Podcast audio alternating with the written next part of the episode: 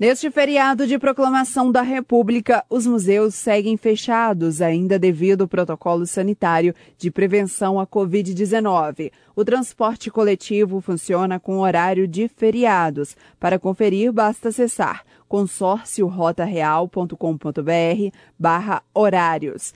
Posto de saúde está fechado, mas os serviços de emergência, Hospital Santa Casa da Misericórdia de Ouro Preto e UPA estão abertos 24 horas. Supermercado, hortifruti e material de construção estão abertos.